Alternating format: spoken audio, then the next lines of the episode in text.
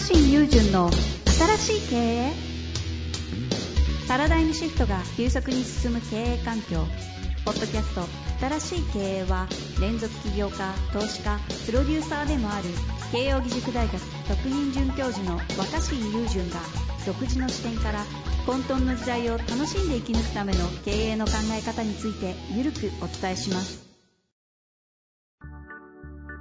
こんにちは、遠藤和樹です。若新友人の新しい経営。若新さんよろしくお願いいたします。はい、よろしくお願いします。お願いします。さあ、今日も質問来てるんですけど、はい。早速いきますか？それともなんか最近ありますか、最近。最近。といや、僕自分でびっくりしてるのは、はいはい意外と、やっぱ、なんか変化が嫌いじゃないっていうか、おうおううん、なんかやっぱ変化、変化するの好きなんで、はいなんかそのはい。自分が望んだ変化だけじゃなくて、うん。今回のコロナ禍とかは別に自分が望んでないじゃないですか。そうですね外からやってきた変化だけど、まあ、その、想定外の変化も結構楽しめる方なんだなと思って、なんか僕って忍耐強くないし、うん。うんとか言っちゃいけないけど。ないし、そのはいはい豆でもないし、だけどなんかこの、なんか、うん、しかもまあ、が頑固、がこだわりも強くて頑固だから、うん。頑固なんだけど、なんかこう、へ変化には対応でき変化楽しめる。変化を楽しむのって、あんまりその学、小学生の頃とか先生に、我慢しなさいとか、うんうん。あのじっくり腰を据えてやんなさいみたいなことがよく言われるじゃないですか。うん。うん。だけどその、変化に対応しなさいってあんまり教えられないですよね。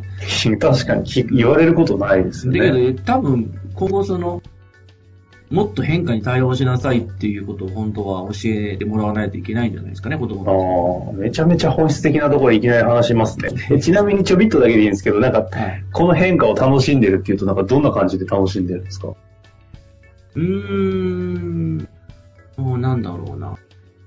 家にいる時間が長くなって、うん。あの、僕、なんかずーっとパソコンに集中して座ってるのとか好きじゃないし苦手なんだけど、はいはい。結構開き直って、あの、Hulu とか契約して、めちゃんこ見たんですよ、映画。映画を。もともと映画好きですもんね。いや、でももう多分、このコロナ禍中に30本ぐらい見たんですよ。マジででも忙しい人なのにね。いや、でもでも、こういうことがなかったら映画30本とか多分見れないし、確かに。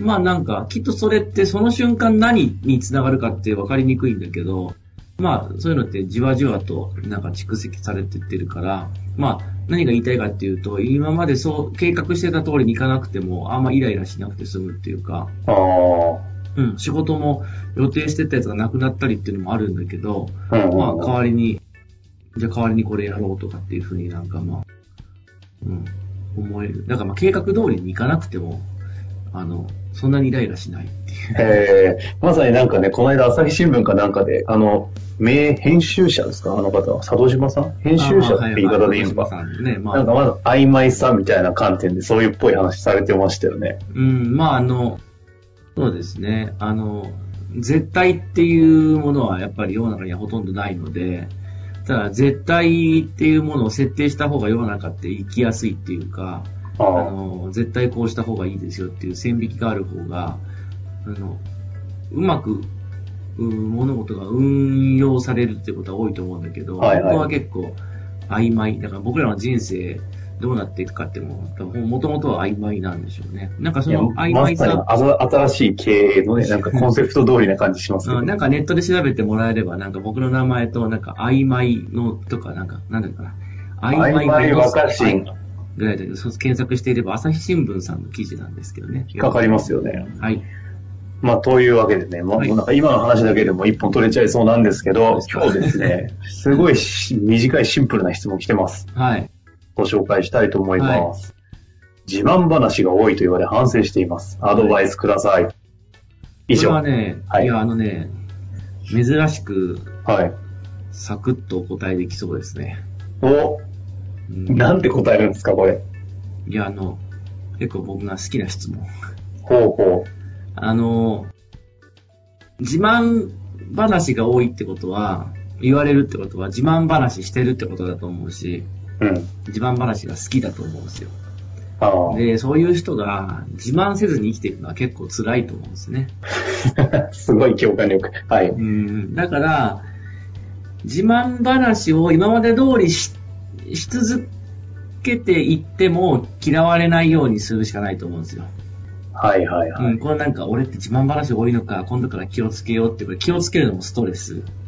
で、気を抜いた時にまた自慢話しちゃって指摘されるのもストレス。うんまた凹むじゃないですか。うんうん。だから自慢話をしたい人はやめれないと思うんで、で、あの、おそらくでもこうやってね、君、あなた、何々さん、自慢話多いねって言われてる人って、あの、自慢話、えーしてないふりして自慢話するんですよ。別に自慢じゃないんだけどっていう顔をして、あと別にそのなんか、ごく自然な会話の流れの中で、えーなぜか、えー自慢話に持ってっちゃうみたいな。いますね。はいはい。うん。で、やはり自慢話かよとか、うんい。や、なんか、結局自分の自慢話みたいなこと言われると、え、あ、あ、あそういうつもりじゃなく、え、いや、そっか、俺自慢話してたのかってなっちゃうじゃないですか。はいはい。で、あの、そういう時に、いや、自慢したかったわけじゃないんだけど、とか、いや、そんな自慢のつもりじゃないんだけど、とか、いや、そんなつもりで言ったんじゃないんだけどって、こう、一生懸命、それを、あの、リカバリーしようとして言い訳しようとする。言い訳しようとすると、ますます、いや、自慢だからとか、すごい自慢話してたよって言われちゃうと思うなるね、なるね。はい。うん、だから、これはもうアドバイスは結構珍しくシンプルで、はい。ね、話の前に、これ自慢話なんだけどさ、って言えばいいんだよね。俺今から自慢する。っていうか、ちょっと待って、若新さん言ってるな、それ。いや、これ、これ、これしか方法はないですよ。若新さん自身がそれっぽいことをやってるの見たことあるぞ。うん、もうなんかね、いや、まあ自慢が好きな人は自慢したいし、まあ、でも自慢できるぐらいのことを頑張ってもいると思うんですよ、きっと。だから、何も自慢することなければ自慢話はしてないだろうから、まあそれはね、上には上がいるから、どんだけすごいのかは知らないけど、いやだからといって、まあでもやっぱり頑張ったことは聞いてほしいと思うんで、うんうん。ただそれをなんかその、みんなが自慢してる話じゃない流れの中でしちゃったりとか、今あなたの自慢話聞く時間じゃないよねって時にしちゃうから、ちょっと空気が微妙になるんですけど。そういう時に、しかもその、自慢してるんじゃないよって見せつつしてるのってすごくなんかちょっと嫌われる傾向があると思うんですよ。だから俺さ、みたいな。すっごいあの、自慢したい性格なんだとか、これね、自慢話なんだけどとか、あとおすすめするのは、ツイッターとかフェイスブックに自慢っぽい話を投稿するときは、あの、一番、投稿の一番左、一番最初あの左上に左上に、あの、なんか、太い、なんか黒いカッコみたいなやつつけて、はいはいはいあの自慢とか自慢話ってつけてから入れば、なんだ、自慢かよってならないです。だって自慢話だって言ってるんで。その辺の絶妙なバランス、本当にうまいけど、そういうことね。うん。で、これもうすごい、だって、やること簡単じゃないですか。あとは、やっぱ自慢話が癖になっちゃってる人は、うんうん話す前に、今から僕自慢話しますって、えっ、と、言わずに始めちゃうケースもあると思うんですよ。でも、話してる途中で、あ、俺、これ今自慢話モードになってると途中で気づけると思うので、うん気づき出したら、あ、ごめん、ちなみにこれ自慢話ね。あ、ごめんごめん、これ自慢話だからまだまだ続くんだけどとか、あ、ごめん、俺自慢してるよ、これ一応言っとくけどとか、あ、これあの、ちょっとうざいかもしれないけど、俺の自慢聞いてて最後まで、みたいな感じで、あくまで自慢なんですよって言ってあげることによって、まあ、聞き手も、ああ、この人自慢したい、自分が自慢したい人間なんだってことは分かってんのか。じゃあ、はい、聞いてあげようかなとか。あの、なんかその、なんて言うんだろうね。い多分許してもらえる。枕言葉で、いや、あの、言いそびれた時も途中でのリカバリー対処まで教えていただきましたけど、そういうことね。うんいや、こそれはでも、はいはい。そうすると、自慢話が多いねって言われ、後から言われることはなくなるって言ってるんだから。うん。